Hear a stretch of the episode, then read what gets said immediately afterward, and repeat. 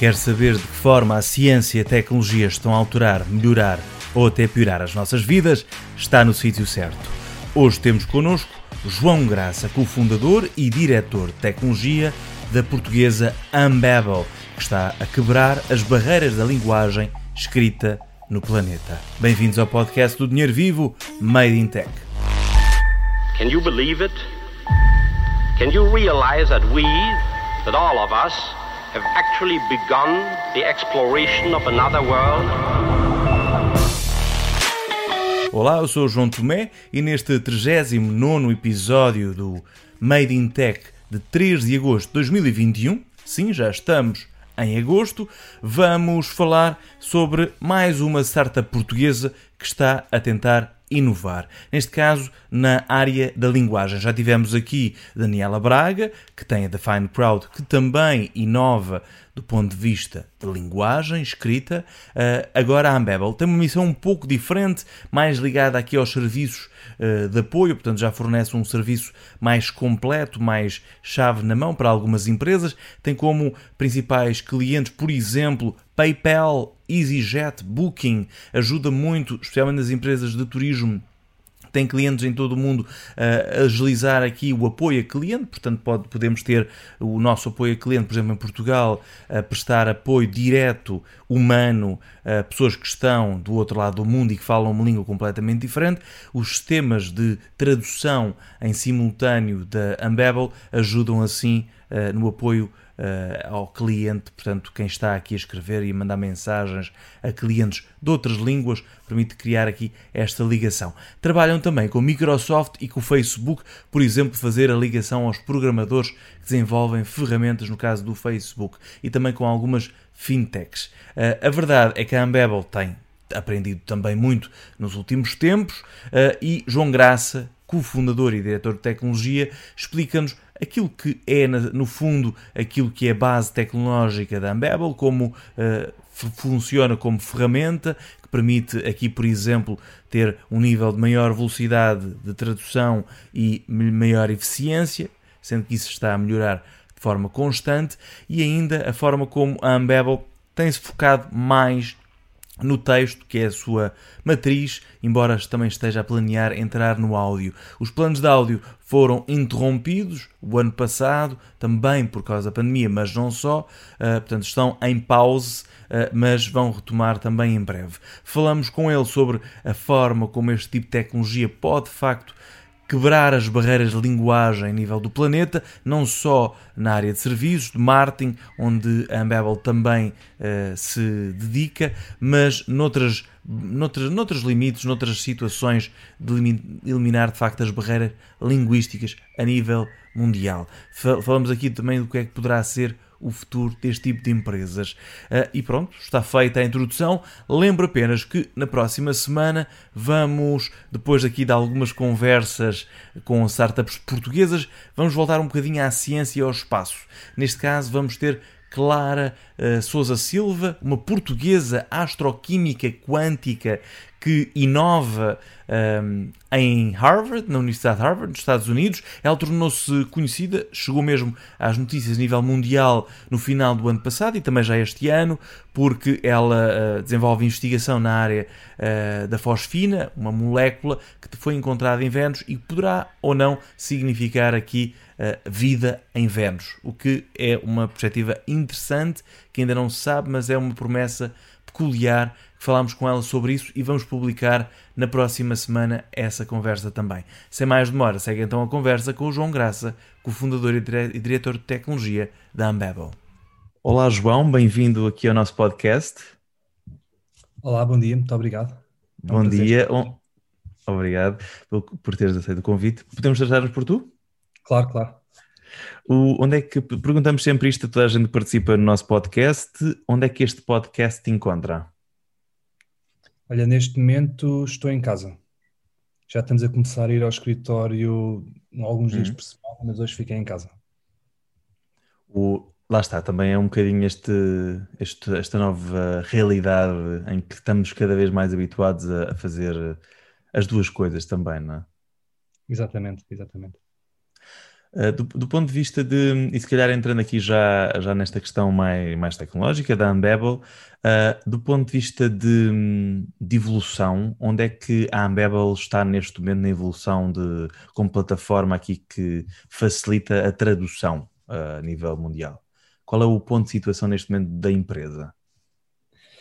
Olha, nós neste momento estamos muito focados em apoio ao cliente, em customer service. Hum. Um, e atacar tipos de conteúdo específicos dessa área, nomeadamente um, conversacional, ou seja, chat, um, e-mails e FAQs, ou bases de, de conhecimento. Um, e nesse ponto nós somos bastante bem, ou seja, é uma área que nós não temos muita competição, também porque nós fomos das primeiras empresas que começámos a atacar este problema uh, usando tradução. Uh, normalmente a alternativa seria contratar pessoas que falavam cada uma das línguas. Um, e nesse momento estamos bastante bem, estamos a trabalhar com, com grandes empresas internacionais, com a maioria delas, um, e continuamos a crescer nessa área, não só em termos de adquirir mais clientes, mas mesmo de tentar melhorar a, a tecnologia que está por trás, porque no fundo a Unbabel é um jogo de equilíbrio entre tecnologia e esforço humano e como melhor usar o esforço humano. Uh, os próximos passos, a gente está a começar agora a apostar, é começar a atacar outros tipos de mercados, nomeadamente marketing, um, que implicam outros tipos de conteúdos, que implicam outros tipos de dificuldades no ponto de vista da tradução. Fico curioso em relação às empresas, ou seja, vocês têm cada vez mais clientes de várias áreas diferentes, eh, mas quais são, assim, as principais que também mostram as capacidades daquilo que a nível tecnológico conseguem fazer? Sim, nós, nós estamos a trabalhar com as maiores empresas, estamos a trabalhar com a Microsoft, com o Facebook, isso na área tecnológica Uh, estamos a trabalhar com várias uh, empresas da área de fintech, estamos a trabalhar, por exemplo, com o PayPal, uh, estamos a trabalhar com a EasyJet, com a Booking, ou seja, normalmente são empresas bastante grandes que têm clientes espalhados pelo mundo todo e que têm este problema que têm que comunicar com a língua dos clientes. Mas, mas, por exemplo, e aqui o exemplo do Facebook, não? Uma, que, ainda, que ainda recentemente se tornou pela primeira vez uma das novas One Trillion Dollar Companies, não é? Um, o, no caso do Facebook, por exemplo, o que é que, que, é que vocês fazem concretamente para, para facilitar os serviços deles aqui na tradução, na, na área de tradução? Pronto, como digo, nós, todas estas marcas, já estamos muito focados em apoio ao cliente. Logo, por exemplo, se tu fores uma das áreas do Facebook que a gente trabalha é com os developers que constroem aplicações para o Facebook. Logo, se fores um developer e tiveres a fazer uma pergunta sobre como usar as APIs do Facebook, uhum. através do apoio ao cliente deles, seja por e-mail ou por chat, provavelmente vais tirar um Babel no meio. Ou seja, tu se calhar estás a mandar uma mensagem em português e quem está a responder é uma pessoa nas Filipinas que fala inglês e que só está e que nem, nem, nem tem noção que eu sou português e estou a falar português e está-me a responder a mim, usando a Babel por meio. Uh, no caso do Facebook, isso é um dos exemplos que a gente está a usar, ou seja, não é tanto a rede social em si, porque isso é, eles fazem essa própria tradução uh, e normalmente é só machine translation, mas mais no apoio ao cliente e na interação com o cliente final. O cliente final, aqui através também do, lá está, dos, uh, dos programadores, dos developers que, que ajudam Sim. também ao Facebook, é isso? Não? Sim. Neste caso, este cliente final seria os developers, é quem está a desenvolver as ferramentas para o Facebook. O, por exemplo, quais são, quais são assim aquelas mais óbvias? É assim, nós nível case exemplo. É assim, uh, tudo o que é viagens. Por exemplo, tu, uhum. uma altura que se fosses falar com a EasyJet em alemão, estavas a falar com a EasyJet uma pessoa inglesa através da Unbabel. Ou na Booking, se fores falar com a Booking, provavelmente estás a passar pela Unbabel e hum, usar as línguas deles. A mesma coisa com, uh, com o PayPal. Ou seja, o caso é todo muito semelhante, que é tu neste momento, quando estás a montar uma operação de apoio ao cliente, tu tens quase que te uhum. focar em duas dimensões, que é a dificuldade do, da pergunta, que depois vai ser escalada internamente para pessoas diferentes, e depois tens uma segunda divisão que é as, uma segunda dimensão que é as línguas, ou seja, isto é uma matriz N por N que se torna bastante complicado de gerir. E o Campbell faz um bocadinho que permite transformar esse problema bidimensional num problema só de uma dimensão, em que simplesmente o que tu tens é pessoas com vários níveis de expertise do, do, do produto podes fazer o escalonamento e não tens de estar preocupado com a língua. E temos casos interessantes sobre uma empresa que nós, ao mover o apoio ao cliente deles da Alemanha para os Estados Unidos, o apoio alemão, hum. eles tiveram melhor, hum, melhores taxas de satisfação do cliente. Porquê? Porque as pessoas na América, quando o produto estava a ser feito, tinham mais expertise do produto, então eram mais rápidas a responder e tinham menos iterações. Uh, e no fundo é muito esta agilidade que as empresas ganham. Sim, exato, e neste caso, ou seja, era mais fácil resolver os problemas porque estavam a falar diretamente com quem tinha mais capacidade de os resolver, não, é? não era só aquela, então, muito obrigado por, por falar connosco, vamos então ver a sua situação, ou seja, não era só encher, era mesmo quem poderia resolver a situação mais especializado, não é? Havia, havia essa ligação mais direta, não é? É um bocadinho por aí. Outra coisa muito importante que nos aconteceu durante a altura do Covid, interessante, tal seja, porque não foi nada uma coisa agradável, foi haver operações que tiveram que ser fechadas de um dia para o outro por causa do confinamento e as empresas de um dia para o outro terem que mudar completamente quem é que apoiava os clientes deles. E graças a Deus, com as pessoas que usavam o Unbabel conseguiram fazer isso, porque no fundo, estar nas Filipinas ou estar na América do Sul é indiferente a língua que a gente fala, porque a Unbabel faz esta, esta transferência no meio, ou seja, abstrai a linguagem.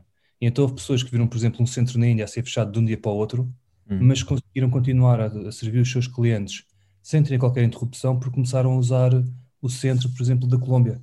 E o cliente nem sequer se apercebeu, provavelmente, que houve essa mudança. Agora, isto do ponto de vista operacional é uma vantagem brutal que antes não seria possível, porque não arranjavas o número de pessoas que se precisavas na Colômbia a falar inglês ou a falar outra língua que pudessem suportar os teus clientes todos nas línguas deles.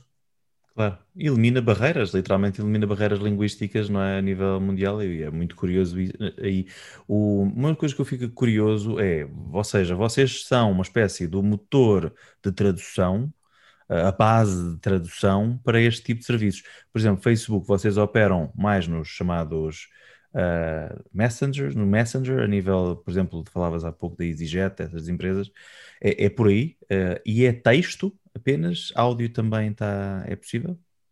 Não, nós neste momento só fazemos texto. Nós tivemos uhum. uma aventura em áudio, um, mas mais a fazer vídeo, e que entretanto fizemos no pause, na altura da pandemia, porque não dava para estar a desenvolver tudo. Neste momento eu, é mais. Eu lembro-me até, até anunciarem há, há uns tempos uh, um, alguns testes que, até para jornalistas, era bastante útil, que era tra, tra, traduzir automaticamente áudio, por exemplo, em inglês ou noutra língua, para português ou, ou coisas uhum. deste género caso era um teste interessante. E isso é uma coisa que depois que nós falamos um bocadinho da expansão da Unbabel, nós vamos voltar a pegar nisso. Uh, mas neste momento, uma das dificuldades de uma startup é sempre perceber o que é que a gente vai atacar e conseguir se focar. E nós tivemos que, infelizmente, por isso um bocadinho no pause e focar-nos claro. mais no texto. Porque, porque, uma coisa interessante no texto que eu não sabia e que aprendi nesta aventura da Unbabel é que não existe um problema de tradução. Ou seja, traduzir um website é completamente diferente de traduzir um e-mail. É completamente traduzir uma conversa e é diferente quando traduzir, por exemplo, uma newsletter, porque os problemas são diferentes, ou seja, numa conversa escrita de chat temos muito os erros ortográficos, ou seja, temos uma, uma fonte com muito ruído, com erros ortográficos, a gramática nem sempre é usada, o que lixa os motores que não estão treinados nisso. Claro. Se for uma newsletter de marketing, temos toda a parte de copyright, que são expressões idiomáticas, ou seja, que não se traduz literalmente. Ou seja, há muitos problemas e nós só conseguimos não ser uma empresa de serviços, que é, o, que é normalmente o que acontece em tradução, em que no fundo o que acontece é que há um tradutor profissional que, que o traduz, depois passa para a pessoa, depois a pessoa volta e anda aqui beca para trás e para a frente. Só conseguimos usar o produto para agilizar esta parte se realmente formos focando um problema de cada vez, resolvendo um problema de cada vez e a seguir ao, a seguir ao outro. E isso é uma claro. grande descoberta que a gente fez uh, da maneira dura, pai, no segundo ano da Unbabel, mas que desde agora tem-nos tem ajudado a atacar os problemas de uma maneira bastante mais eficiente e tem de se distinguir concretamente numa área de uma forma clara, não é? Inovando, fazendo diferente, melhorando cada vez mais, uh, para se distinguirem nesta área, porque uh, se não tiverem todas as vossas ferramentas a melhorar aquilo em que são mais conhecidos e são melhores, podem perder aqui alguma tração nesse domínio, não é? A nível de, com, com, de concorrentes também. É, e, e, temos que ter uma oferta diferenciada, ou seja, nós, o que nós conseguimos fazer no caso de Customer Service, que foi o nosso uhum. primeiro caso de crescimento, foi nós preenchemos um buraco que não está a ser preenchido. E isto porquê? Porque a tradução automática, ou seja, o Google Translate, que entretanto melhorou muito ao longo dos últimos 5 anos, já podemos falar um bocadinho sobre isso, uhum. ainda não está uma qualidade consistente e que as pessoas tenham confiança de falar com os seus clientes finais só usando o Google Translate. Começam uhum. a ter, mas há, há, um risco. E por outro lado, a tradução mais convencional deste processo que eu te falei, que é um serviço de interação com o tradutor profissional, é lento. É lento ao ponto de se falar em dias de entrega. E quando tu estás a, e além disso é caro. E, e, é caro porque as pessoas merecem o dinheiro que recebem, mas é, mas é caro. Ou seja, estás claro. a dizer que vais dizer um e-mail de apoio ao cliente e vais, vai-te custar 10 dólares, não faz sentido. Não há, o return on investment não faz sentido. E nós, muito pelo nosso background de machine learning e de tradução, percebes, ok, mas a tradução automática já está bastante boa. O que falta é dar aqui uns, umas correçõezinhas, ou às tantas apenas ter uma, uma certificação que não estás a mandar uma coisa muito má. Uhum. E ao ter isso, consegues montar um esquema com pessoas que não têm que ser necessariamente profissionais de tradução, mas que fazem esta validação, uma pequena correção, e então nós conseguimos entregar, por exemplo, um e-mail 100, 150 palavras, corrigido, em 10 minutos. 10 minutos com e a pessoa. Estás a ver corrigido, a traduzido aqui, é isso? Traduzido, sim, sim. Ou seja, com a correção à tradução automática. Exato. Seja, com... e, e se tu reparares, essa diferenciação de dias ou horas para 10 minutos faz toda a diferença, porque do ponto de vista operacional, 10 minutos não, não afeta o tempo de resposta de um, de um centro de customer service. Claro. Ou seja, isso é completamente disruptivo. E depois a dificuldade, que foi a parte interessante, é não havia mercado para isto. Porque isto, o budget de tradução não estava no customer service, as pessoas não sabiam que esta solução existia. Por exemplo, tens uma, das, uma empresa grande em Portugal, que é a Teleperformance, que é grande em Portugal exatamente por ter pessoas de várias línguas. É um hub de multilingual customer support. Sem dúvida. E nós, nós, e nós, sim, e nós trabalhamos com eles, by the way, mas nós vimos dizer que essa abordagem, teres de contratar pessoas, as línguas todas, etc., não é necessária. E, e, isso foi aquela parte que a gente começou a. Ou seja, que fez o clique, foi um bocado o nosso motor de crescimento. Hum. E agora é começar a avançar a partir daí. O, acho, acho que faz sentido aqui entrar concretamente na área tecnológica, ou seja, aquilo que, uh, que a Unbabel consegue fazer diferente, este, este, este lado mais de inteligência artificial permite uh, tornar-se este layer de tradução uh, para várias empresas. Onde, de onde é que está a base tecnológica para, para esta inovação? Vem deste misto de ciências computacionais, computador e inteligência artificial, com a área muito clara linguística, não é? É é esta junção. Sim, exatamente. Uh, nós, nós desenvolvemos um pipeline, ou seja, antes de começar isso, o, meu background foi em processamento de natural, eu fiz o doutoramento nessa área, o Vasco também, e, e, e, eu trabalhei bastante em tradução automática. Hum. E, e, ao mesmo tempo, depois de estar a trabalhar no Inés, também tive, trabalhei bastante com, com linguistas. E foi hum. claro que havia aqui uma simbiose que se podia fazer para atacar estas duas áreas. E o que nós fizemos, que eu acho que foi a parte realmente inovadora, nem foi desenvolver uma das caixinhas em particular, foi nós montámos aqui um pipeline de tradução que é super eficiente e que nos permite calibrar, de acordo com o caso de uso, se nós queremos velocidade, qualidade, um, o custo, e ou seja, conseguimos modular estas três coisas, e hum. vamos cada vez conseguir modular mais, de acordo com o caso de uso. E é um pipeline muito interessante, ou seja, eu vou-te dizer mais ou menos por alto como é que ele funciona. Tu tens um texto hum. que entra. Há um primeiro passo que a gente chama de pré-processamento, que no fundo é pegar no texto, tirar tudo o que é HTML e markup de forma a ser só o texto, partir o texto em frases, o que parece uma coisa muito simples, mas por si só já não é uma coisa totalmente trivial.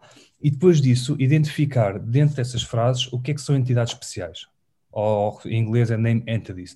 O que é que isso hum. é? São nomes de pessoas, produtos, e isso permite-nos fazer várias coisas. Primeiro, permite-nos anonimizar, se nós para ser GDPR compliant, nós temos que retirar os nomes, aquilo que refere à pessoa, nomes, e-mails, etc.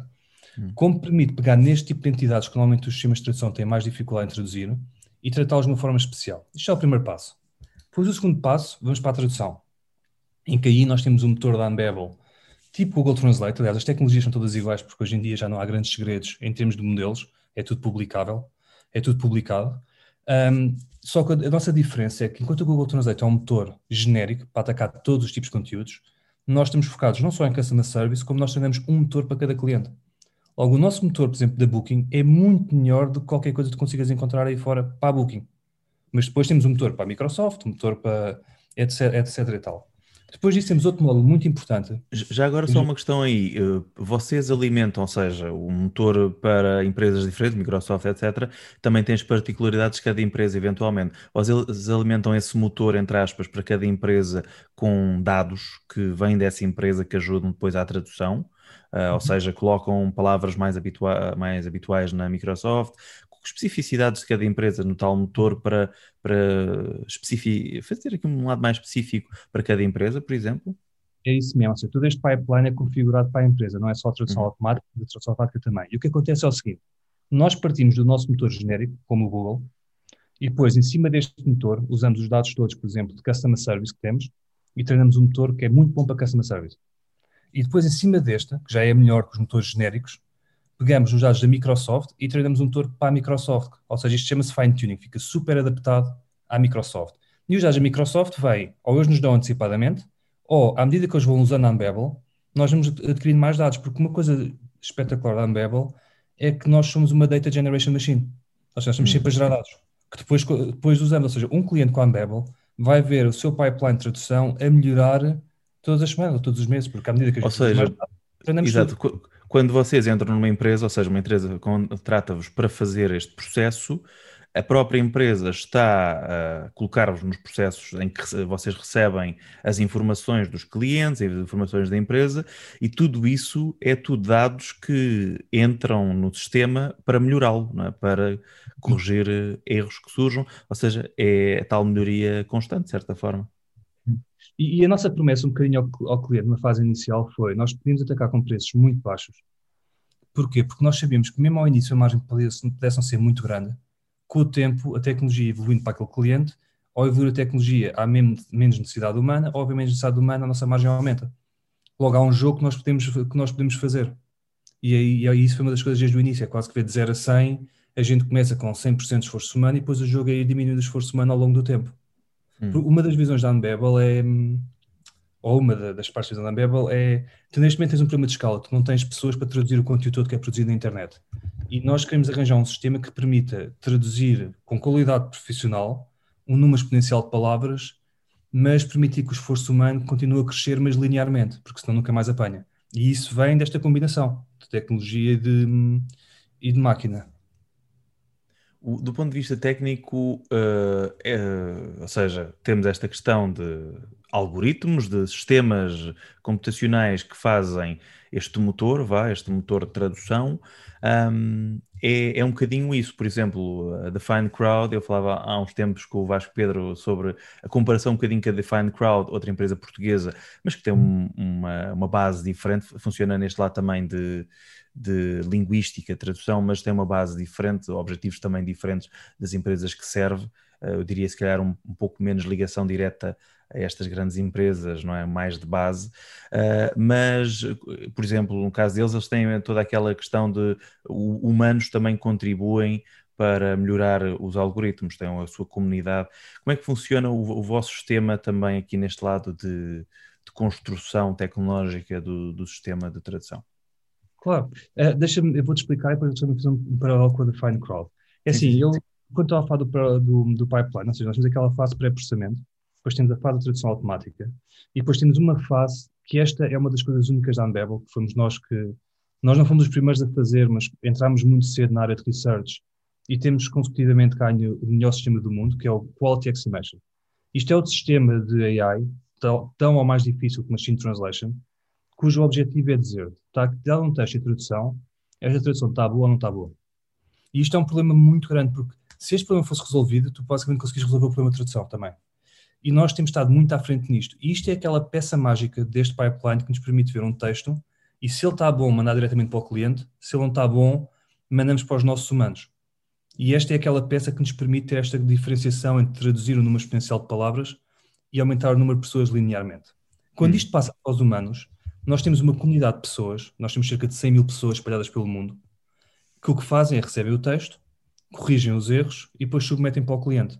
Hum. E depois há vários modos, ou seja, há um modo que a gente chama mais de fast translation, que é quando temos estes 6 minutos em que a gente dá um tempo limitado à pessoa para ela corrigir. Depois há outros conteúdos que a gente precisa mesmo de super qualidade ou de copy, em que as pessoas têm mais tempo e têm mais ajudas, porque nós temos muita, nós temos muitas ferramentas de inteligência artificial, mesmo na interface que damos aos humanos para eles trabalharem, para eles tentar sugerir, sugerir os erros, uh, dar sugestões, etc. E esta comunidade é uma parte fundamental da Ambeba, ou seja, a Ambeba não existiria sem a comunidade. É, é, uma, é, um, uma, é um asset espetacular que não faz só traduções, eles fazem traduções, fazem anotações de qualidade, que é um serviço que nós internamente, estamos agora a começar a exportar, porque de facto desenvolvemos um pipeline extraordinário que ninguém tem, já temos bastantes empresas grandes a, ter essa, a, a querer ter essa capacidade de fazer avaliação de qualidade humana dos textos, em que a gente tem linguistas, aí já são linguistas profissionais, que também temos uma comunidade grande espalhada pelo mundo, que vão lá e marcam os erros todos, dizem qual é, a severidade do erro, ou seja, se é um erro muito grave que não permite perceber nada do texto, se é um erro pequeno, que é uma falta de uma vírgula, mas como é que está lá, e qual é que é o tipo do erro, e esses dados, mais uma vez, lá está, é aquilo que eu te falava da máquina de, de gerar dados, esses dados permitem-nos depois treinar o sistema. Nós, quando uhum. começámos, logo uma fase muito inicial, um dos use cases que usavam a Babel era para treinar motores de tradução, ou seja, há um, há um blog post muito conhecido da Microsoft, quando eles também anunciaram que tinham atingido a Human Parity em tradução, que houve uma altura que estava muito na moda, não, não, não se atingiu, mas estava na moda, fez o Google, fez o Microsoft, sim, sim, sim. em que eles citam a Unbabel como a pessoa que lhes forneceu os dados, que é o que a Define Crowd faz, porquê? Porque, no fundo, nós temos uma máquina de gerar dados.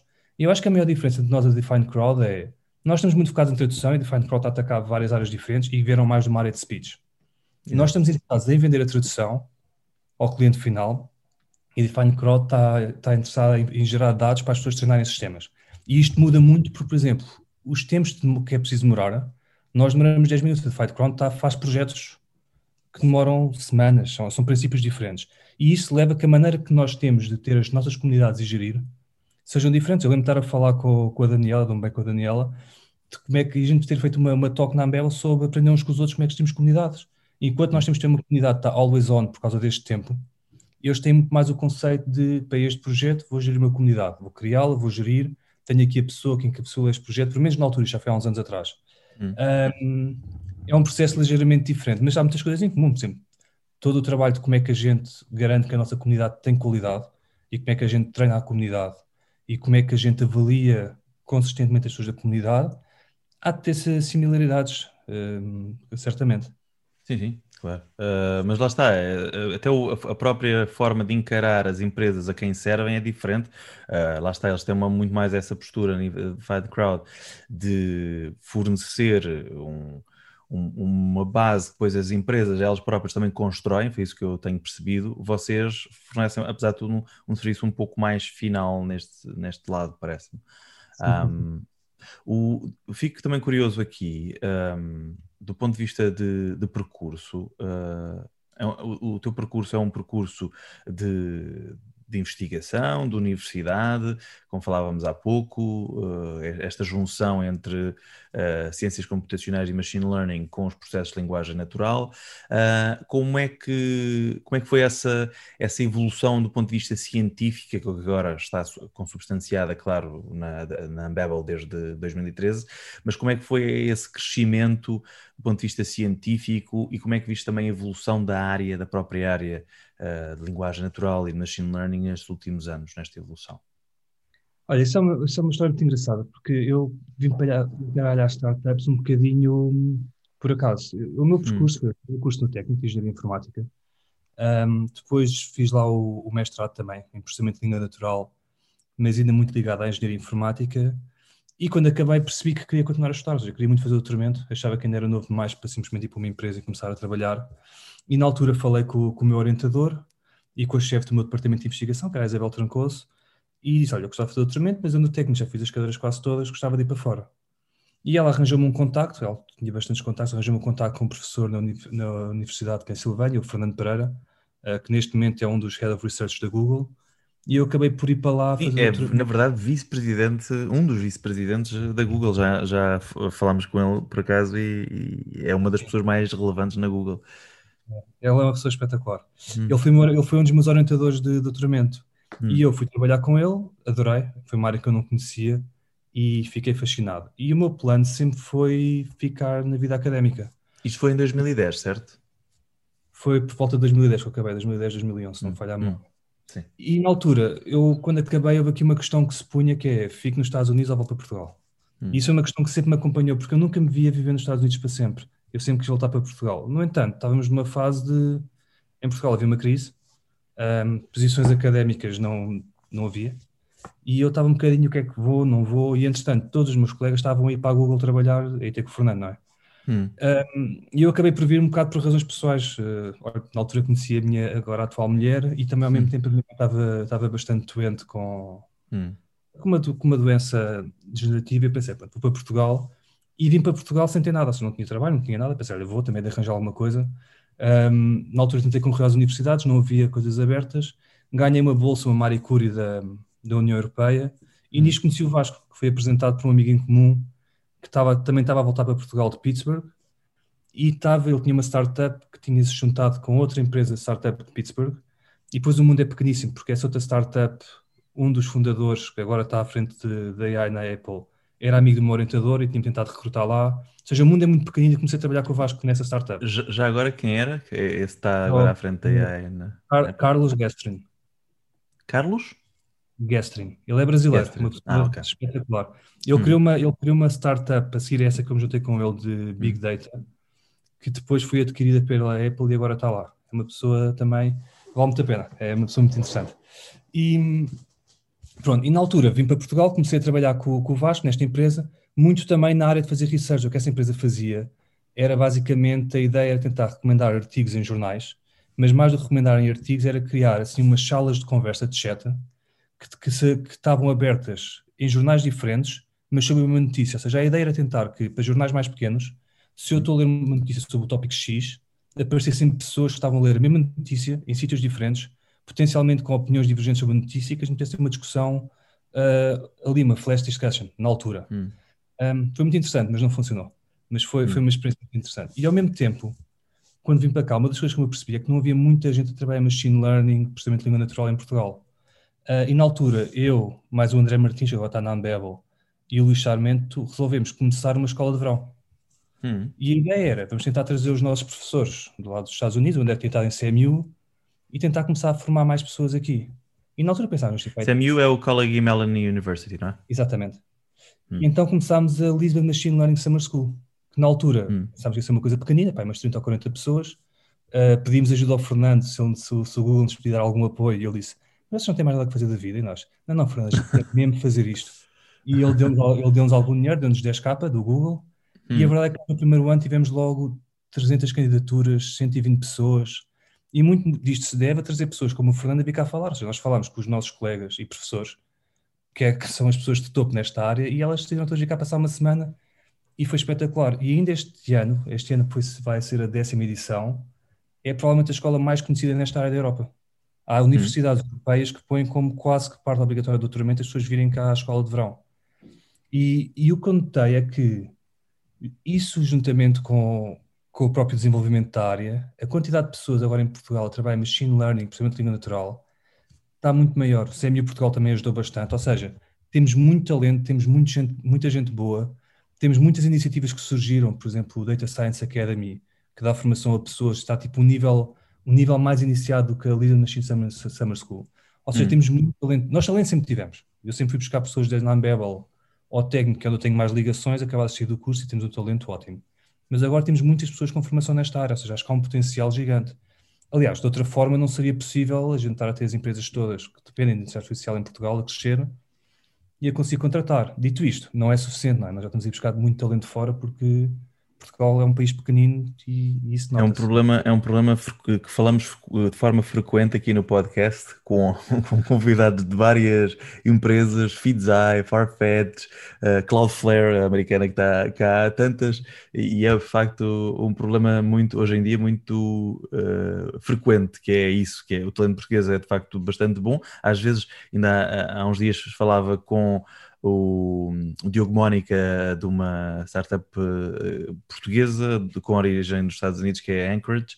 Uh, a área de criptomoedas, por exemplo, uh, ele tem mais dificuldade de ter pessoas em Portugal com experiência, mas a verdade é que é um, é um problema cada vez maior e ao mesmo tempo é curioso, nas últimas semanas surgiram vários anúncios de novos cursos de de ciência de dados, de inteligência artificial em Portugal, tipo em três semanas foram uns quatro ou cinco novos cursos em vários tipos de universidade, é que achei curioso.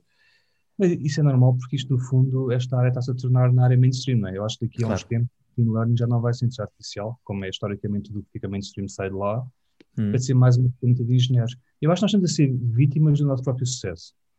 Uh, eu acho que agora é uma questão de saber se nós vamos conseguir aproveitar o sucesso ou não, porque nós continuamos a ter muitas empresas a vir para cá, o que é ótimo, mas nós agora temos é que conseguir trazer talento de fora e temos que agilizar todo o processo. Ou seja, temos que abrir mais, mais universidades, mas temos que conseguir trazer talento de fora, porque no fundo nós só seremos um hub tecnológico como ambicionamos ser, se a hum. proporção de pessoas tecnológicas, o raço de pessoas tecnológicas for tão grande, que começa, começa a valer a pena. Por exemplo, nós temos muitas pessoas de fora em Portugal e não é fácil trazer uma pessoa sénior para Portugal. Ou seja, as pessoas vêm porque, primeiro, a Anbebel é uma empresa que tem um currículo internacional, ou seja, não fica mal no currículo ninguém, que é uma coisa que eu acho que as empresas novas em Portugal têm, que é bom.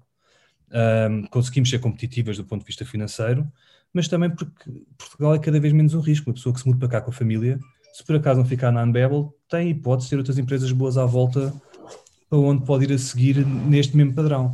Isto não era uma coisa trivial há 10, 15 anos atrás, para dizer a verdade. Era muito mais difícil. E isso Sim. é uma coisa boa. Eu acho que agora é uma questão. Nós temos, temos as cartas todas bem jogadas para isto continuar a desenvolver-se, na minha opinião, mas eu também sou um positivista. Um...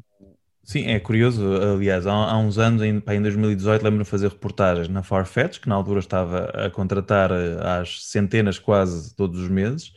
Um, e já na altura o campus deles uh, no, em Leça da Palmeira era, em Leça do Balio, na verdade, era tipo, tinha muitos estrangeiros por causa disso, ou seja, porque já precisavam e aparentemente estavam a conseguir.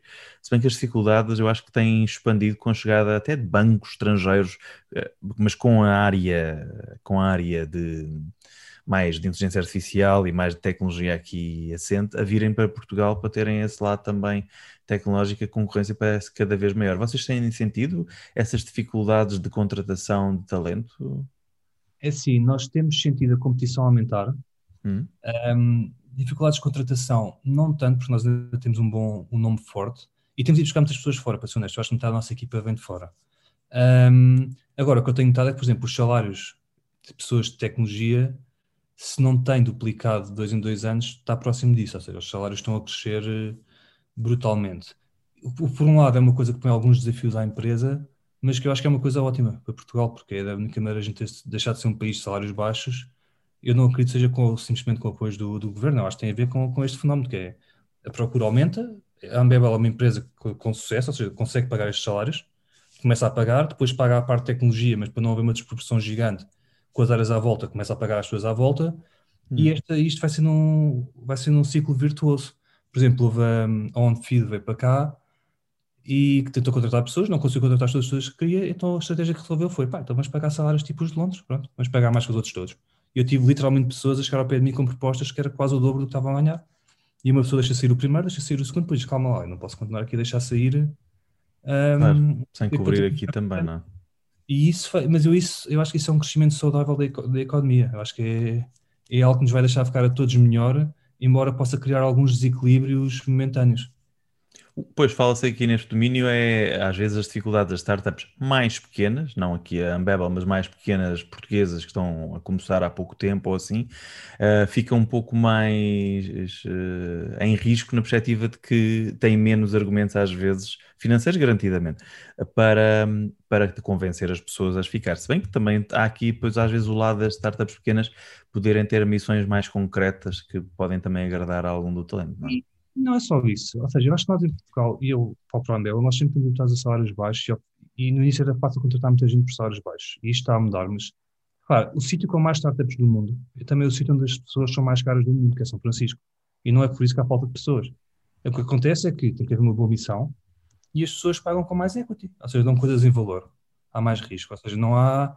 Não há se isso realmente fosse uma dificuldade, então não teríamos São Francisco a ser ainda o sítio com mais com mais startups, ou seja, isso faz parte do, do sistema. O financiamento em Portugal está a aumentar, ou seja, é muito mais fácil agora conseguir capital de risco e mais, e mais dinheiro, não só de fundos portugueses, mas de fundos estrangeiros, Sem do que era antes. Eu acho que isso não é uma. Eu acho que isso é uma falsa razão, para dizer a verdade. Hum. Sim, é uma evolução também das coisas, mas vivemos tempos, eu diria, muito interessantes até nessa parte do investimento, de conseguir investimento para fazer, desenvolver boas ideias, como eu, pelo menos, acho que nunca, nunca tivemos nos últimos tempos um, tanta possibilidade de ter investimento para desenvolver, de facto, as ideias que, enfim, têm mais potencial de, de chegarem a bom porto, não achas?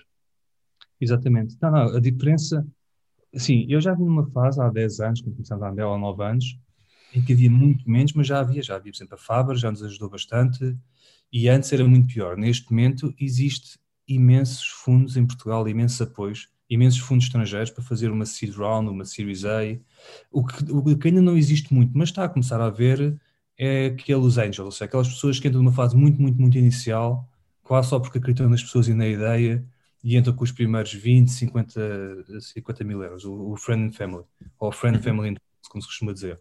E eu acho que isso é uma coisa que também vai mudando, porque à medida que as pessoas forem tendo sucesso, ou seja, eu acredito que uma, estas empresas já são as billion dollar company em Portugal ou que já, já tiveram encaixes de dinheiro significativos, que os founders e os early employees já fizeram algum encaixe financeiro, que essas próprias pessoas, já sei, algumas fazem isso, comecem a dar de volta ao sistema, ou seja, comecem elas próprias a ser angels, porque essas pessoas trazem imenso valor. Porque não só trazem aquele dinheiro inicial, que não sendo muito ao empurrão, hum. mas como trazem toda uma experiência que pode ajudar imenso quem está a começar. Por exemplo, eu passo muito tempo a falar com pessoas de startups, um, só ter assim, umas, umas conversas de memória como estamos a ter agora, e muitas vezes é só dizer como é que fez pensando na Ambel, o que é que nós passamos, o que é que não passamos, o que é que fizemos ali. Um, e eu acho que esse, esse know-how é uma coisa que é fundamental, porque isto, no fundo, é uma, é uma caminhada bastante solitária. E acho que isso é uma coisa que ajuda bastante, que tem sido bastante útil.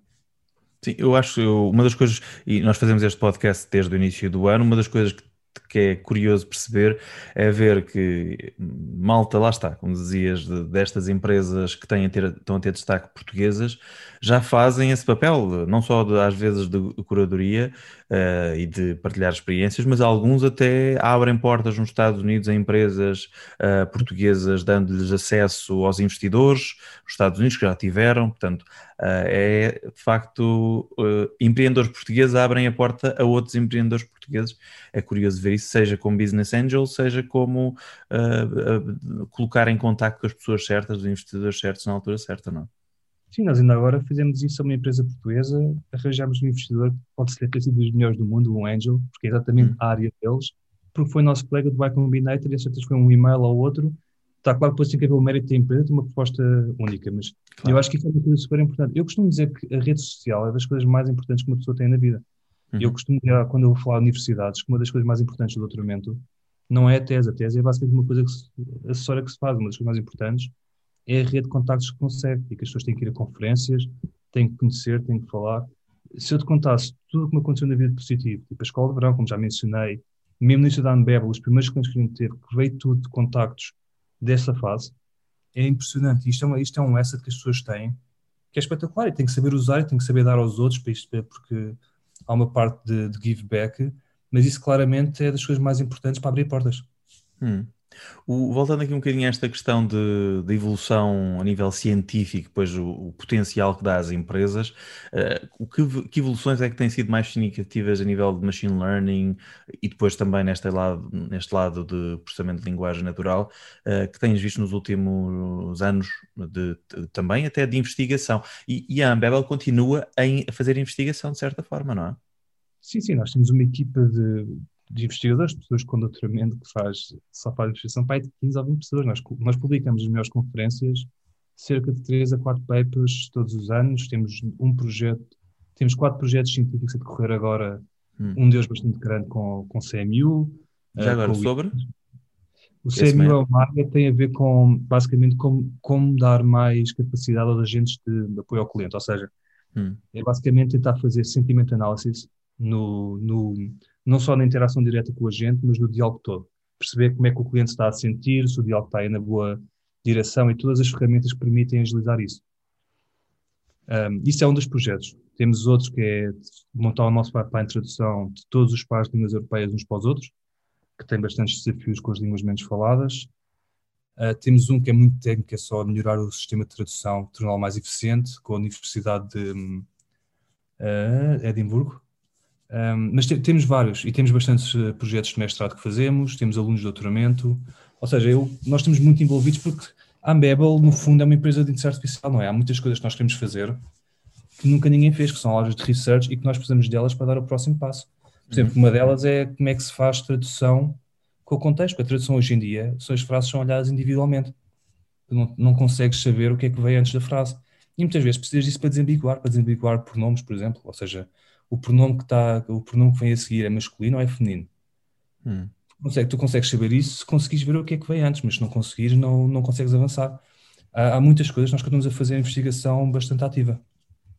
Claro, e é assim também que a empresa pode, pode evoluir. Aliás, um dos exemplos que eu acho mais peculiares, e muita gente não tem noção, o Facebook, por exemplo, tem toda uma divisão que é quase uma espécie de universidade entre deles, que tem orçamentos maiores do que muitas empresas de tamanho gigante, uh, que é o Facebook AI, ou FAIR, que uh, funciona literalmente até nível hierárquico como uma universidade completamente universidade.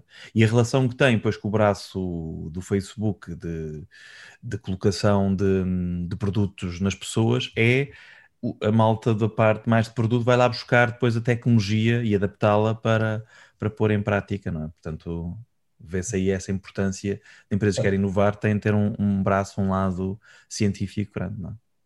Sabes que é interessante estás a tocar nisso, porque isso é tudo verdade e nós temos muitos amigos no, no Fair, mas está aqui uma parte que é, isso é um dos maiores desafios que existe hoje em dia nas empresas grandes, na Ambebel, pequenas, é como é que tu, como é que tu casas a, a investigação, o research, com a applied research, com o produto. E tanto uhum. o Facebook, como o Google, como a Amazon, como nós, anda, e quando digo nós é porque isto é, acontece em todas as empresas, andamos constantemente a mudar os modelos como funcionamos, porque, por exemplo, esse modelo do FAIR funciona até certo ponto, mas um dos problemas que eles estavam a ter e depois mudaram as linhas de, de comando era não estava a haver research suficiente a entrar no produto. Ou seja, as coisas ficavam ali feitas, mas depois não passavam para o produto. Por outro lado, por exemplo, posso dizer no, no Google, a uma dada altura, tinhas, muito, tinhas muita gente de produto nas equipas todas de research, para aquilo estar mais focado, mas depois, isto estamos a falar do Google, não estamos a falar do Google Brain depois, que é, ou do DeepMind, que são, são mais research mesmo, mas depois faltava a capacidade de fazer um bocado de investigação mais longo termo, sem ter um impacto imediato. Hum. E eu senti isso na Unbabel. Nós na Unbabel já iterámos sobre ter uma equipa de research isolada, ter uma equipa de research isolada e uma equipa de applied research a fazer a transição, mudar as pessoas de research para as equipas de produto, ou seja, andamos assim a, basicamente a jogar com os xadrez e há sempre prós e contras e o que a gente vai fazendo é fine tuning, mas é um problema interessante porque até há 5, 10 anos atrás não havia assim tanta research que passasse para produto à velocidade que está a haver agora. Uh, e neste momento é, hum, isso é um, dos, é um dos problemas interessantes, é um dos problemas que ainda está, ainda está por resolver. Sim, e empresas grandes, Google, Facebook, estas empresas grandes conseguem, não, não é para eles problemático estar a investir muito dinheiro em secções de investigação, que depois a investigação até não lhes vai servir muito dela, não lhes vai servir diretamente para produtos. Portanto, podem, entre aspas, não é desperdiçar, mas podem investir em uma coisa que nem lhes será favorável diretamente, porque uh, o podem fazer, não é? Um, mas curiosamente, todas estas, a Google, uh, o Facebook, uh, a Apple não tenho a certeza, mas pelo menos todas estas, garantidamente, boa parte da investigação que ela é feita é open source, ou seja, é disponibilizada depois para as universidades. Muitos destes investigadores mantêm ligação, até cargos nas universidades. portanto, há todo este lado aqui que, apesar de tudo, até é favorável à ciência em geral. é curioso. É, acho que é uma parte interessante, porque houve um problema nos anos 90 que foi a fuga de pessoas das universidades para as empresas, nomeadamente a AT&T estava a buscar muitas pessoas nesta área. E depois o que acontece é que se as universidades não se desenvolvem, não há alunos novos e aquilo seca. E agora começou a haver um bocado esse problema também, não? É? porque as empresas começaram a buscar as pessoas todas boas. E então esta, esta tentativa de deixar ficar as pessoas dos dois lados é um bocado porque tu também não queres que a fonte, que a fonte seque.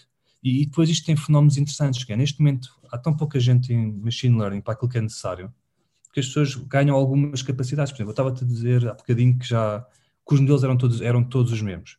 Isto é porque os modelos são todos publicados, são todos open source. E se uma empresa não quiser fazer isso e quiser dizer, não, eu vou fazer research, mas não vou publicar, não consegue contratar os researchers, porque eles não querem. Porque muito, muito, muito, como é que eu ia dizer, do, do, do ranking destas pessoas que elas sentem, eu digo que isto já foi um research, tem a ver com o reconhecimento dos peers deles em research, não só com a parte do ordenado nas empresas, etc. Então as pessoas querem ir a conferências, publicar, etc. Por exemplo, nós da Ambebel somos uma empresa pequena, desde o início, que nós, nós fizemos investigação no QE, que é aquele módulo que eu te falei com o Estimation, hum. publicámos não sei quantos papers, ganhámos a competição com o melhor sistema, e desde o início que o nosso sistema de QE está open source, os papers estão todos publicados, e tu podes dizer, então, mas vocês estão a dar a vossa vantagem competitiva a quem quiser. Sim, por um lado estamos, mas se não fizéssemos isso, também não conseguimos contratar as melhores pessoas para trabalhar neste, nestes problemas. E por outro lado, uma das coisas fundamentais não é só o modelo, é saber usar o modelo, e depois aos dados. E os dados nós temos. Ou seja, ou seja, há aqui uma. Isto ser open source é uma coisa que as pessoas estão cada vez a fazer mais porque o valor já não está propriamente nos modelos, porque isso toda a gente tem. E toda a gente está publicada. E há tantas frameworks que essas empresas grandes libertaram, tipo o TensorFlow e o PyTorch, que tu podes pegar no tutorial e implementar o, a última geração de Transformers. Um, depois a questão é os dados que tu tens, como é que tu aplicas isso em produção uma dificuldade interessante, que, interessante, que me tem dado um bocado de dor de cabeça, mas que é hum. como é que corres estes modelos de inteligência artificial em produção? Ou seja, toda aquela coisa de DevOps que havia para a engenharia agora põe-se para modelos de AI com mais complexidade, porque são modelos muito maiores, consomem muito mais memória. Um, mas é uma coisa que acontece muito, que é agora está tudo publicado, ou seja, não há. É muito difícil uma empresa dizer, ah, o Google tem o melhor motor de tradução porque tem o melhor modelo. Não, o modelo são, são todos iguais, mais, mais coisa, menos coisa. Hum. Não, é, não é por aí que se faz a diferenciação hoje em dia. Claro, faz sentido. O, fico curioso, uh, estava a reparar que desde 2018 fazes, és um membro oficial do Forbes Technology Council. Um, o que tipo de trabalho é este? Que relevância também tem hum, para ti, também, como investigador? Como é que tem sido esse lado? É assim, é, uma, é um fórum mais de disposição, ou seja, é um conjunto de pessoas lá a tecnologia, com quem a gente tem, podemos falar uns com os outros diretamente, uh, publicamos uh, artigos nossos nessa área, mas é mais um grupo de pessoas do que propriamente algo onde a gente se envolva muito trabalho em, em conjunto. Percebo, percebo.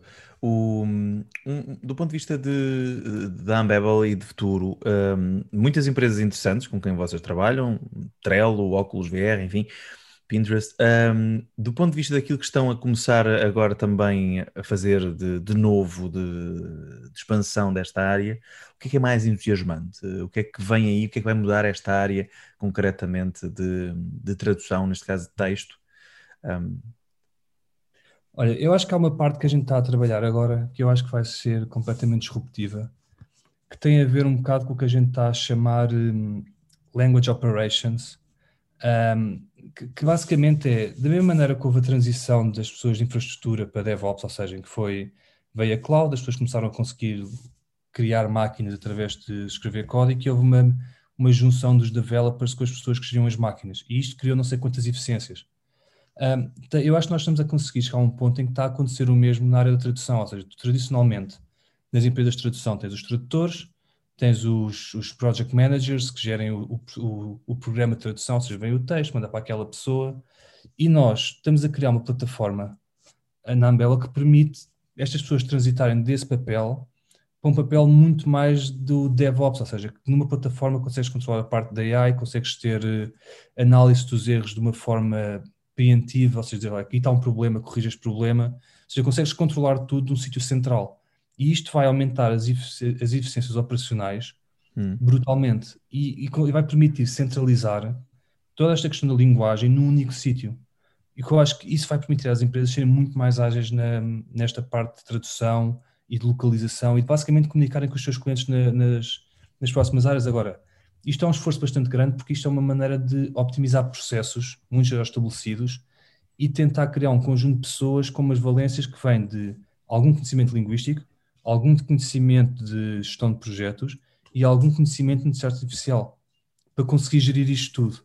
E isto é uma coisa que me está a dar imensa pica a fazer e nós somos o primeiro exemplo, porque nós temos estes, que a gente chama de LangOps, uh, na Unbabel, e cada um está associado a um conjunto de clientes que trabalha com eles, e a ideia é começar dentro e depois começar a exportar estas pessoas para o cliente, onde temos uma pessoa que, que gera basicamente toda a, a layer de tradução de uma empresa.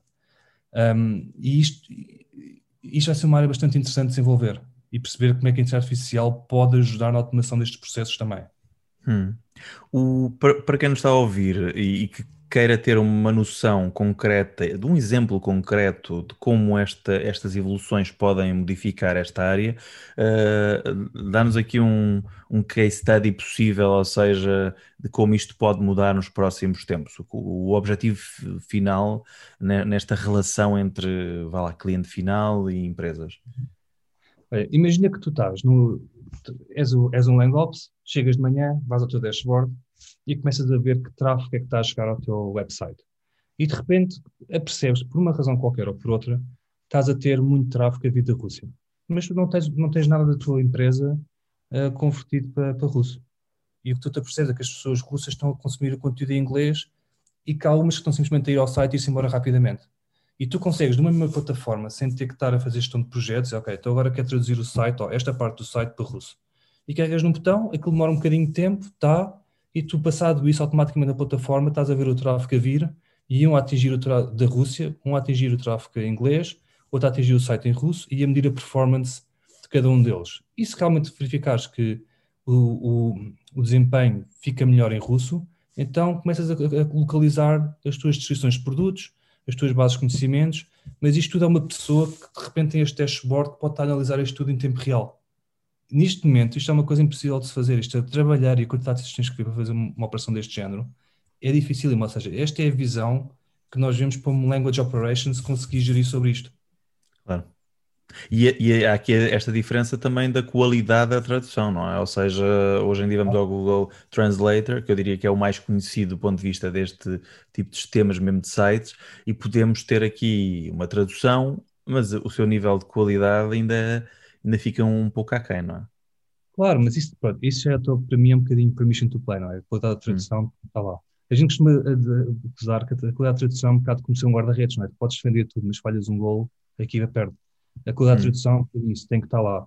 Mas deixa-me dar-te outro exemplo muito interessante, hum. é que este tipo de ferramentas pode ser usada, que hoje em dia, mais uma vez, é uma coisa que não é possível. Tu ao teres uma plataforma destas e tens os dados todos ligados uns com os outros, ou seja, perceber que esta tradução está em inglês, mas há aquela em francês, mas são a mesma tradução, permite, por exemplo, que se alguém, se uma empresa, se a tua empresa, alguém do departamento de marketing, resolveu mudar a terminologia de um produto e só alterou em inglês e alterou num sítio particular onde eles trabalham, porque as pessoas vão continuar a trabalhar nas suas ferramentas, não é? O, o Language Operations Specialist não vai gerar o conteúdo, vai só gerir a plataforma, permite que sejas alertado e atenção que isto mudou, tens que fazer update estas coisas todas e tu automaticamente podes dizer, ok, faz update disto. Isto neste momento não acontece.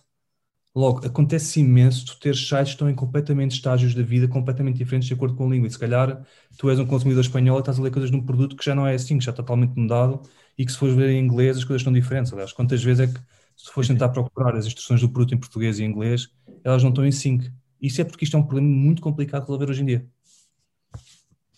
Sem dúvida, aliás, recentemente, eh, enfim, uma, uma coisinha um, um, pouco diferente, mas recentemente houve a Amazon tornou o seu site português na perspectiva que o traduziu, o site que Amazon Espanha passou a ter uma versão em português. E uma das coisas que, que houve-se críticas é a tradução, enfim, é, não é, é boa, mas não é perfeita, não é? Isso acaba por ser às vezes normal neste, neste tipo de situações, não é?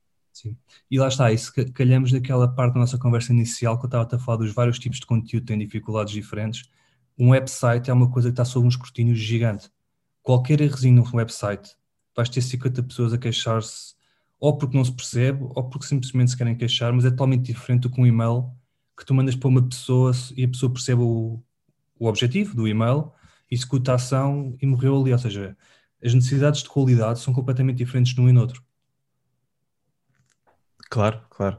O, do ponto de vista de, de, de futuro até da, da Ambevel, falávamos há pouco que chegaram a testar uh, aplicação noutras áreas, áudio, também vídeo, chegaram a ter aquela tradução automática um, para conferências em vídeo, por exemplo.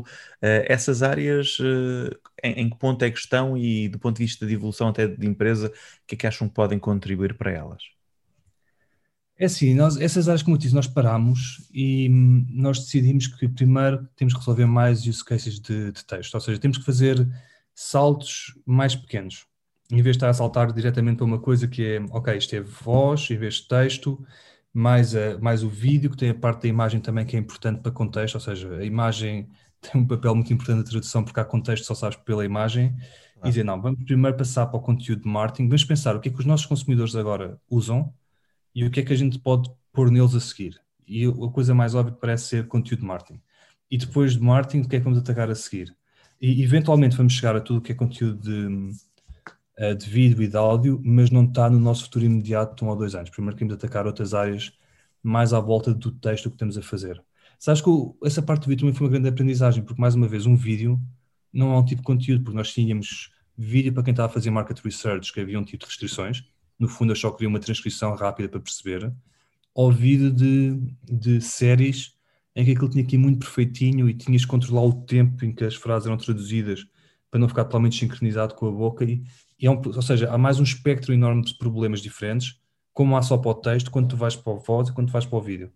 Um, e o que acho que podes ver num, o, o que vai ser interessante nos próximos dois anos da Unbevel hum. é provavelmente começar a ver a Unbevel sair de customer service e começar a atacar outras áreas mais tradicionais de tradução, que normalmente são, são tratadas pelas agências de tradução, e começar a criar mais o que a gente chama a layer de tradução, que é a visão da Unbevel, e começar a expandir mais. Eu diria que voz seria uma coisa para daqui a 3, 4 anos. Dito isto, hum. depende do crescimento, não é? Pode sempre ser mais cedo. Claro, claro. O, vocês, apesar de tudo, fizeram alguns testes nessa área. O que perceberam foi isso: é que é uma área uh, difícil e, e, é preferível focarem-se mais agora, é isso? Houve alguma outra aprendizagem interessante naqueles testes que fizeram nessas áreas do vídeo e do áudio? Não, houve muitas. Nós, assim, nós aprendemos muito sobre quais são as dificuldades de fazer a transcrição, que era o primeiro passo, quais são as dificuldades depois de traduzir o áudio, quando a transcrição por si só já vem com problemas, porque lá está, não vem com, com a acentuação como deve ser e com, e com a pontuação como deve ser, o que implica que os motores de tradução estão à espera de receber um texto de uma maneira e vão receber de outra.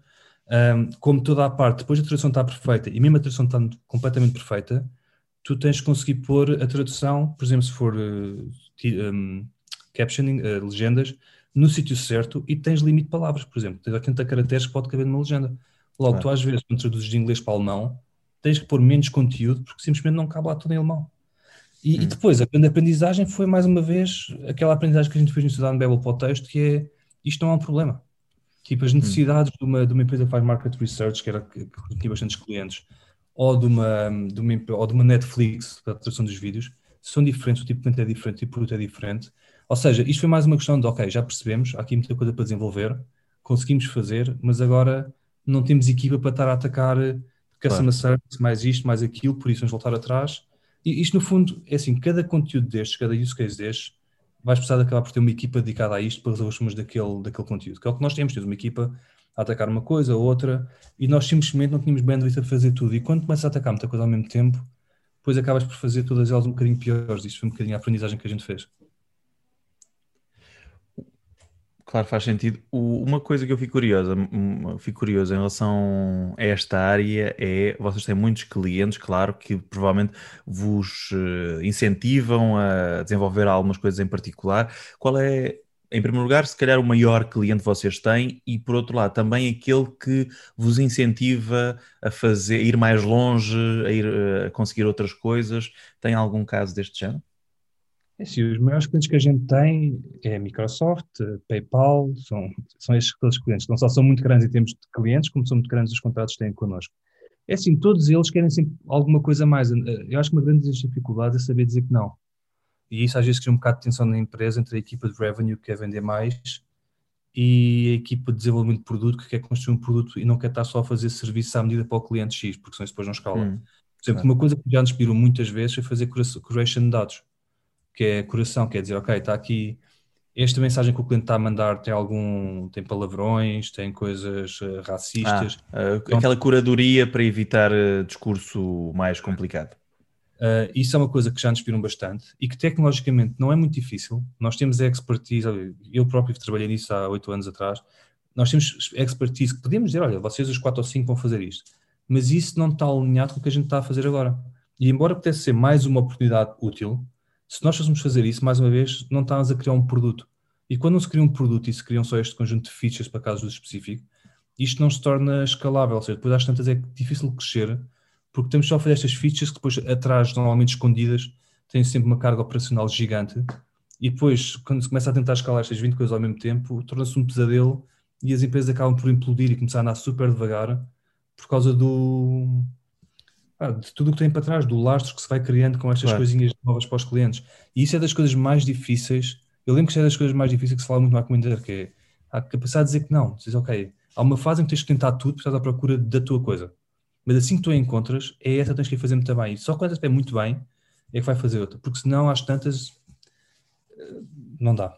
Eh, claro, e a capacidade não é limitada e o foco também não, não é? Mesmo do, do ponto de vista da empresa, e portanto, se não selecionar bem o, o, o foco, um, não vão estar a evoluir nas áreas onde podem de facto fazer diferença, não é? Um bocadinho por aí. Uh... Mas, é, mas é uma coisa muito complicada, porque se tu reparares que ao mesmo tempo tu tens uma pressão ao lado que é assim que tu começas a levantar dinheiro de investidores, tu tens dois em dois anos que ter crescido X%, 100%, 150%, porque senão não vais levantar Exato. a ronda a seguir. E então há, aqui, há, sempre aqui uma tensão sobre, ok, eu quero fazer o produto, mas eu tenho que ter este volume de vendas. E eu lembro que nas fases mais iniciais da Umbrella, Series A e Series B, nós às vezes tínhamos que fazer coisas um bocadinho mais ao lado, que não era bem aquilo que a gente queria, mas também não era assim muito longe, porque nós tínhamos que ter os números. E isto às vezes não era bem percebido porque as pessoas estavam na empresa, um, mas é o que tem que fazer. Ou seja, estas duas tensões são muito fortes e o saber jogar entre o. Lá está, jogar nos cinzentos, entre uma e a outra, é uma das grandes qualidades que quem está à frente de uma empresa tem que conseguir fazer, porque infelizmente as coisas nem sempre são tão idílicas como está aqui o meu produto que eu fiz, toda a gente vai adorar, e eu vou conseguir crescer tudo o que eu preciso nele. Não, às vezes a gente tem que ir aprendendo mais e, e fazendo um bocadinho do claro. que aparece. Ou seja, aqui é uma tensão saudável.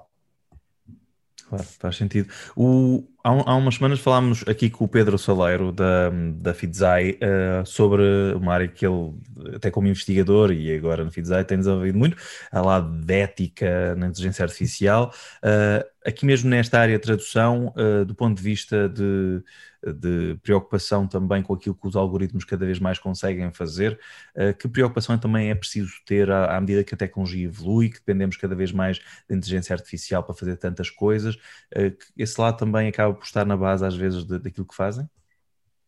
Sim, é assim, eu, é assim, eu acho que isso é um problema bastante importante, porque a partir do momento em que a inteligência artificial começa a ser mais usada no dia a dia, a inteligência artificial, no fundo, é uma máquina de replicar padrões que encontra, não é? E então aquilo vai expandir os vários bias que, que existem, que existem nos dados, e só que vai basicamente ampliá-los.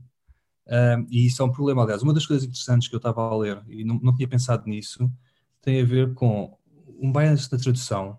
É mau por muitas maneiras. É mau porque, por exemplo, aquela história que os doutores são homens e as enfermeiras são mulheres, que acontece muito na tradução, uh, porque basicamente é o que é mais comum no texto e aprender a traduzir assim, mas também se aquilo reproduzir um tipo de linguagem que favorece um grupo ou desfavorece outro grupo, uma pessoa que não saiba a outra língua e que esteja toda, toda a informação que eu tivesse a ter de espanhol fosse através de traduções de espanhol, eu posso chegar a um ponto e pensar que aquilo é realmente o espanhol, ou como as pessoas de Espanha pensam. E não é, pode estar a replicar um, um problema grande. Agora, isto é difícil de resolver, ou seja, nós na Unbabel, nós na Unbabel temos um bocadinho uma, uma vantagem como, como nós temos os humanos a seguir, isso retira-nos algum desses problemas.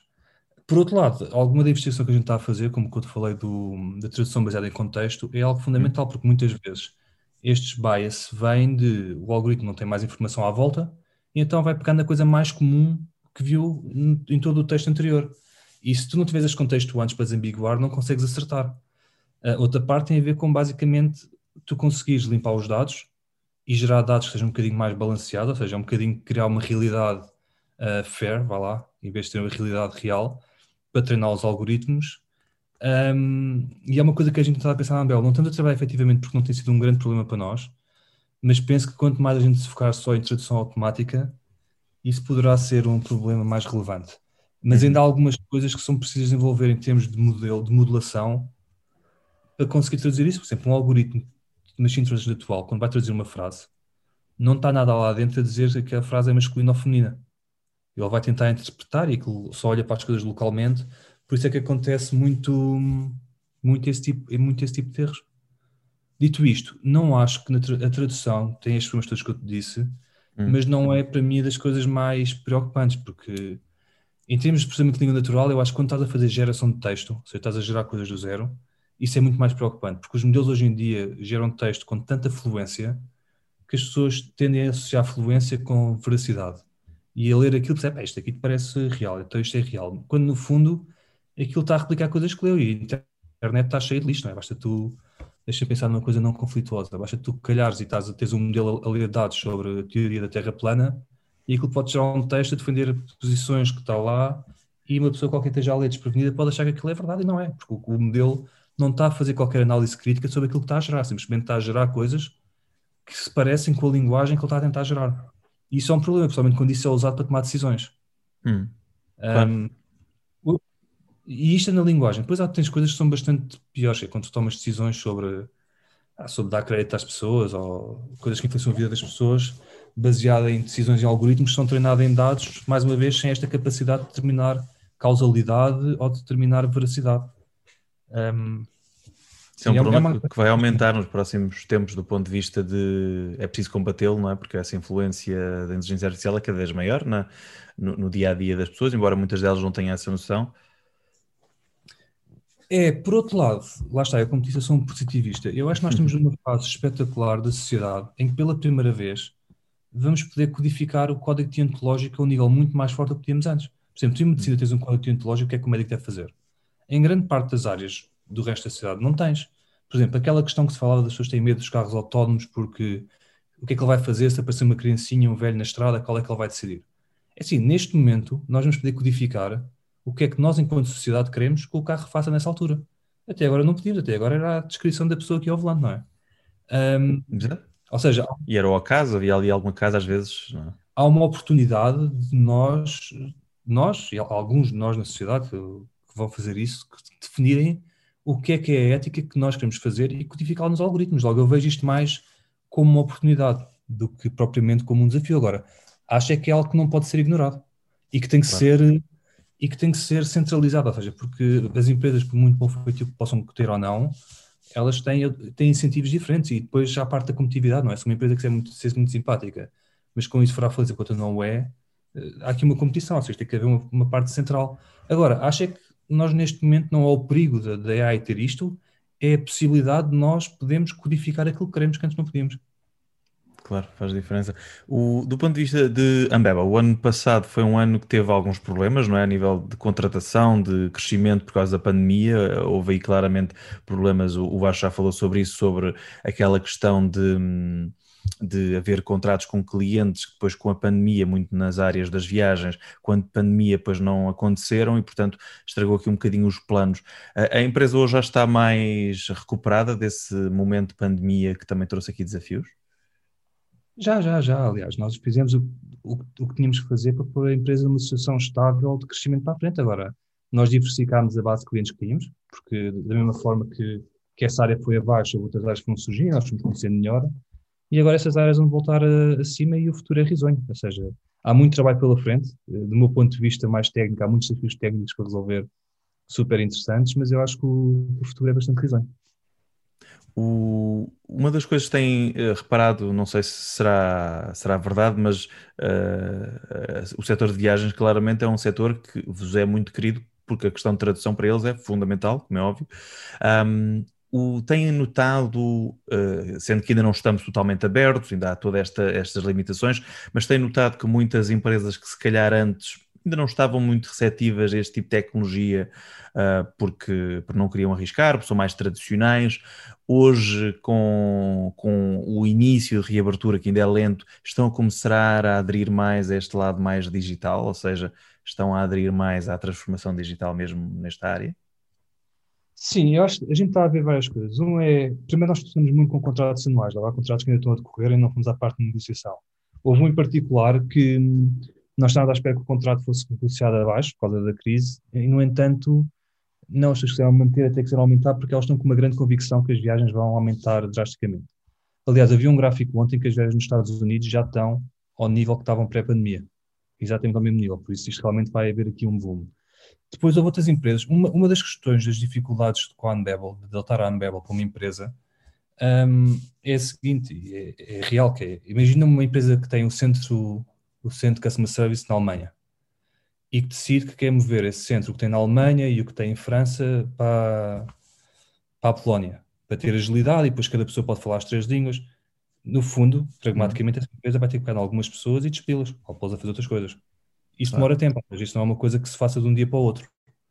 Um, e agora, com a pandemia, houve muitas empresas que tiveram que o fazer à mesma e estão-se a reorganizar para centralizar os centros de apoio ao cliente e deixar centros mais pequenos na, nas localizações. E isso também abre uma, uma oportunidade.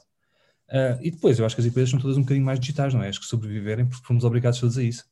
Uh, aliás, a própria Unbabel foi interessante porque nós éramos uma empresa muito presencial, ou seja, muito de comunicação falada e a pandemia obrigou-nos a ser um bocadinho mais, um, não é organizados, mas a ter mais informação escrita, mais, a lidar mais com esta distância. Se bem que não é uma coisa que a gente quer para o futuro, é uma coisa que a gente teve que melhorar alguns dos processos que temos e acho que saímos mais fortes da, da pandemia. O, algumas dessas coisas uh, vão ficar, uh, eventualmente, ou seja, sendo que o lado presencial será, vai-se continuar a ser importante, mas uh, o rácio será diferente no futuro? É assim, em termos de processos, antes de falar das pessoas, muitas coisas que a gente começou a fazer, faz todo o sentido fazer presencial ou não presencial, ou seja, ter os objetivos do Corta, ter uma, página a descrever o que é que é o objetivo exatamente, como é que a pessoa vai contribuir, que antes era muito só falado, faz todo o sentido. E eu acho que isso não foi só de ser falado, foi uma questão de ser falado e de ser uma coisa que funciona quando é uma empresa pequena e a Unbabel cresceu tanto, tão rapidamente, que as práticas pequenas passaram a ser práticas que tinham que ser para 200 pessoas eh, quando eram práticas para 20 e que agora ao longo dos anos temos estado a melhorar. Quanto às pessoas, é assim, eu acho que nós, nós todos estamos a aprender o que é que vai ser o futuro, ou seja, há muitas teorias, há muitas gente a dizer que o futuro vai ser remoto, há muitas gente a dizer que o futuro já não vai ser remoto, cada um sabe, cá sabe de si. Nós na Ambela sempre fomos uma empresa muito versátil, muito, muito aberta. Antes da pandemia, as pessoas que tivessem a ficar em casa a trabalhar, já era só avisar, um, desde que o trabalho fosse entregue, nunca houve um problema. Nós estamos a pensar passar, passar a ser uma empresa remota, mas estamos, vamos ser muito mais flexíveis do que já éramos, e já éramos flexíveis, das pessoas que querem vir para o escritório, das pessoas que querem ficar em casa. Um, temos uma política para perceber que pessoas é que querem estar maioritariamente no escritório, maioritariamente em casa, mas eu acho que neste, nesta área temos todos a aprender. Acho que o próximo ano é que vai determinar um bocadinho o que é que vão ser os próximos passos. Nós ainda não saímos da pandemia, ainda estamos a sair, ainda há muita coisa para descobrir. Claro. Claro, faz todo sentido e, e é mesmo isso, ou seja, eu, eu hoje em dia e vê-se tantas notícias, umas que é o muitas pessoas desesperadas por voltar àquele normal do presencial, outras nem tanto, depois o misto, enfim, ainda há muitas dúvidas sobre o facto do que é que, o que, é que vai acontecer. Uh, são tempos, apesar de tudo, muito interessantes, é? do ponto de vista de evolução até da, da, forma como as pessoas encaram os empregos, como encaram as missões, neste caso nas empresas tecnológicas, são tempos de facto muito interessantes. Exatamente. Mas eu já tinha reparado que uh, esta geração mais nova são pessoas que estão mais ligadas, mais ligadas à missão, menos ligadas à carreira, uh, mais ligadas às experiências da vida, menos ligadas ao, à compensação financeira.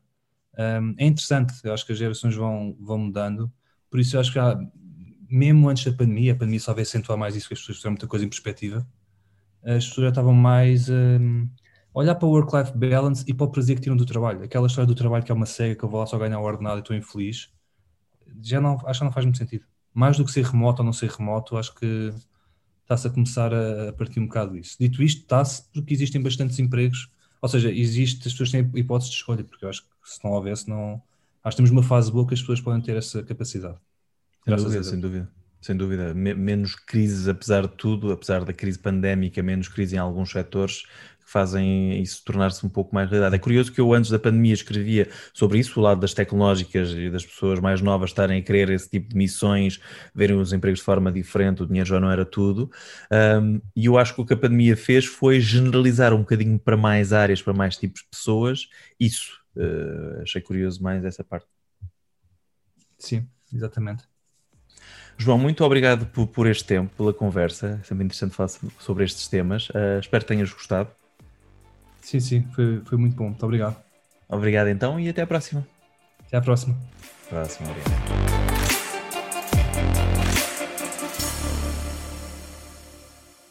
E pronto, está feito. Este podcast foi criado por mim, João Tomé, e tem edição de som do Luís Stoffel. Se gostou do que ouviu, siga-nos nas principais plataformas de podcast. E lembre-se que temos muitos episódios e conversas agora para o mês de agosto, eh, em episódios passados, desde o domínio do espaço até ao domínio do, do, do, do mais específico eh, da internet e de tecnologia para a casa. Temos muitas conversas que podem ver e que aconselhamos a ouvir aqui nos episódios passados. Até ao próximo episódio de Made in Tech do Dinheiro Vivo.